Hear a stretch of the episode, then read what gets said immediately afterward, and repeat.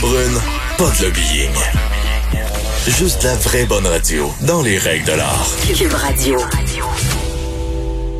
On pouvait lire, en fait, on peut lire depuis hier, euh, la nouvelle est tombée euh, d'Air Canada qui a décidé euh, d'abandonner le Québec. Les régions du Canada, huit lignes régionales, donc, seront seront annulées pour les régions du Québec. Donc, Air Canada en a fait l'annonce hier.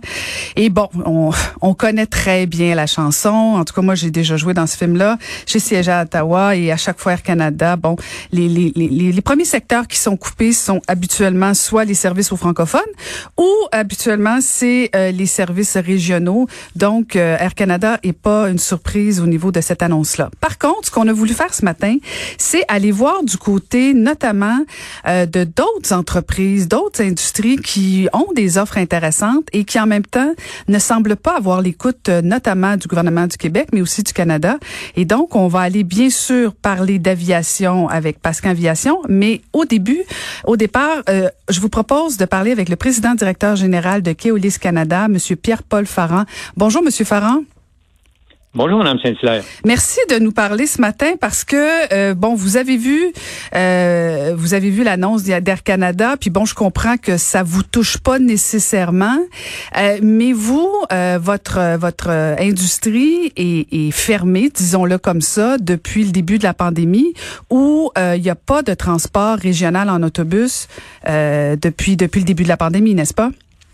Oui, en fait, on a cessé nos activités interurbaines au Québec depuis le 29 mars. Puis quand je dis nous, c'est l'ensemble des, euh, des transporteurs. À ce moment-là, le gouvernement du Québec, dans ses euh, dans ses mesures de combat contre le coronavirus, avait euh, interdisait le transport interrégional.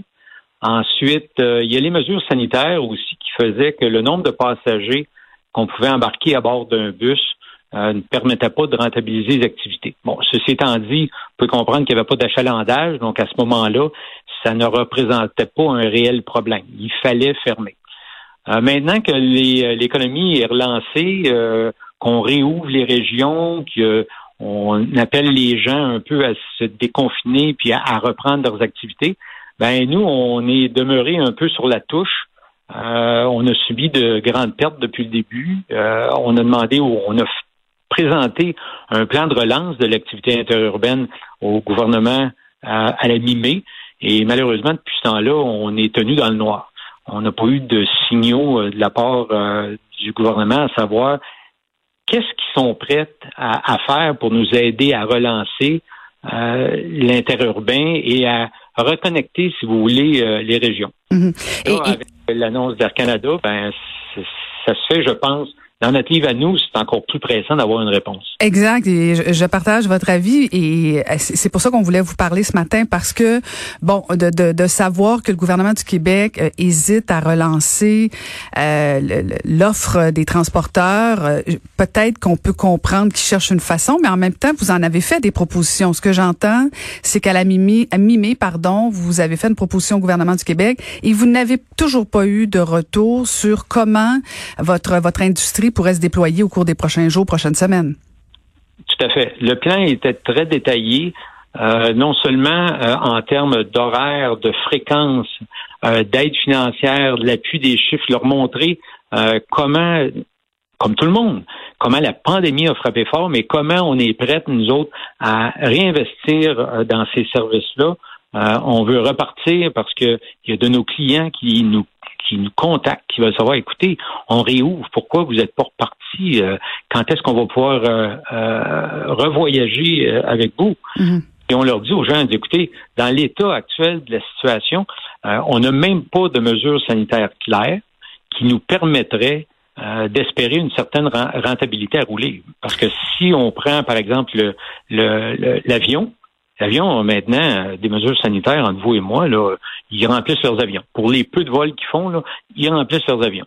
Et on se dit curieux qu'eux puissent se permettre de faire ça quand, dans d'autres parties de la société, on a quand même des, des règles, je pense, qui euh, sont raisonnables pour assurer la, la, protection de tout le monde. Donc, nous, on veut pas partir dans n'importe quelle condition. On veut s'assurer que, outre le financier, que la santé publique soit à bord avec nous, puis ils nous disent, écoutez, dans ces, ces conditions-là, vous pouvez transporter des gens en toute sécurité. Allez-y. Il faut absolument envoyer un message clair aussi au public que nous, on va repartir juste pas parce qu'on veut repartir puis faire de l'argent, mais qu'on va repartir parce qu'on est capable de les transporter de façon sécuritaire. Mhm. Parce qu'en fait, vous pourriez repartir, sauf que ce serait pas rentable pour vous, compte tenu que ce serait quoi? Ce serait un passager euh, par banc? La façon qu'on interprète euh, les règles euh, jusqu'à tout dernièrement, c'est à 14 personnes par bus, hein, ce qui est même pas la moitié d'un bus. on a fait des recherches, on a demandé des avis juridiques parce qu'avec la dernière, euh, le dernier décret qui parlait euh, des transports en commun, euh, le port du masque obligatoire, qu'est-ce que ça voulait dire sur la distanciation sociale? Parce que l'élément clé, c'est la distanciation. C'est combien de mètres il faut garder entre les personnes. Et on a eu beaucoup d'informations différentes. À un moment donné, les autobus scolaires, c'est à un mètre. Maintenant, il n'y en avait plus. C'était deux personnes sur le même banc. Euh, dans le transport public, on dit qu'il faut maintenir deux mètres si possible, mais sinon porter un masque. Là, le masque est rendu obligatoire. C'est un peu euh, nébuleux. Donc, nous, quand on va relancer, parce qu'on est prêt à relancer, c'est qu'on dites-nous dans quelles conditions sanitaires il faut relancer pour créer un sentiment de sécurité chez les gens. Mhm. Et donc, votre industrie est, euh, est, est, coincée dans le garage. Vous pouvez pas offrir de, de, de, de transport euh, pour les Québécois. Et on le voit que les besoins sont nombreux au niveau des régions. Euh, et, et, vous êtes aussi, euh, parce que bon, vous faites de l'argent, c'est sûr, on comprend que vous avez besoin d'une rentabilité financière pour sortir vos autobus des garages, mais en même temps, euh, c'est du transport collectif. Là. Je veux dire, c'est pas tout le monde qui a les moyens de, de, de, de prendre l'avion, un, pour aller dans les régions, mais là, ce sera de moins en moins possible, mais notamment de se déplacer. Il y a aussi cette réalité-là et vous sentez pas du tout d'ouverture de la part du gouvernement du Québec? Vous sentez même pas qu'il y a une, réponse à venir dans les prochains jours, prochaines semaines? Vous avez aucun indice? Mais rien. Rien. Euh, je vous dirais dans les. Écoutez, ça fait deux mois de ça là que à deux reprises, euh, à travers euh, les branches, comme on dit en beau québécois, on nous a dit oui, oui, euh, on regarde ça, ça chemine. Mais ça veut dire quoi, ça? Puis c'est même pas officiel. nous autres, on est en fait là, présentement, surtout avec les annonces de Canada, là, nous autres, on a réouvert nos livres, on met tout sous la table, on essaye de voir comment on peut venir en aide à nos clients. je trouve ça totalement abominable ce qui se passe, surtout avec tous les efforts qui sont faits dans le transport urbain, mm-hmm. ben dans le fond, il faut pas oublier qu'il y, a, des gens qui se promènent entre la BTB puis Montréal. Il y a des gens de Montréal qui ont besoin d'aller à la Gaspésie, que ce soit pour des raisons d'affaires, des raisons personnelles, des mm-hmm. raisons médicales. Ben oui, tout à fait. Je parle pas de transporter des touristes, là. Tout à fait, tout à fait. Vraiment d'un besoin. Donc là, on, à, la lumière des dernières euh, des dernières nouvelles, euh, on, on, a tout mis sur la table. On est en train de regarder ce qui est ce qui est possible d'être fait mais moi, j'ai quand même une responsabilité. si je parle comme PDG de Kiodis, j'ai quand même une responsabilité envers ma centaine d'employés euh, d'assurer la pérennité de l'entreprise parce que eux, euh, ils gagnent leur vie, euh, ils fournissent à leur famille en fonction de l'emploi qu'ils ont chez nous. Mm-hmm. Il faut quand même, je pense, au long terme pour ne pas abandonner ces gens-là non plus. Puis la dernière fois que vous avez parlé avec le ministre, ça remonte à quand à peu près? Que vous avez des contacts, votre, vous, vous ou votre industrie en général, parce que il me semble que M. Bonardel, le ministre des Transports, euh, devrait entendre vos préoccupations. Là. Non. Vous n'avez pas fait d'approche depuis, depuis l'annonce d'Air Canada? Non. Euh, ben oui. Euh, en fait, la semaine dernière, on a fait des approches. nous autres, on n'a jamais dépassé le niveau du ministre associé pour avoir des discussions directes, malheureusement. Nous autres, ce qu'on veut, là, c'est, dans le fond, donnez-nous un signal. Parce que, dans le fond, si c'est non et catégoriquement non, on aura des décisions à prendre. Mm-hmm. Si c'est oui, on discutera de comment, mais au moins, il nous faudrait une réponse pour qu'on ait une base pour discuter, puis qu'on puisse euh, publiquement euh, euh, expliquer notre position, puis parler à notre clientèle, puis leur dire à quoi s'attendre. Mm-hmm.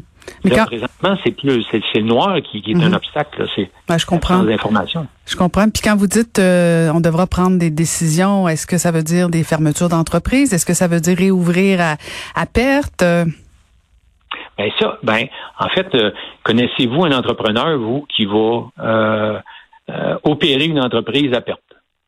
Moi, moi personnellement, j'en connais. Ben, c'est-à-dire que ça se peut, oui, des fois au départ, parce qu'on espère euh, qu'à un moment donné, ça devienne profitable.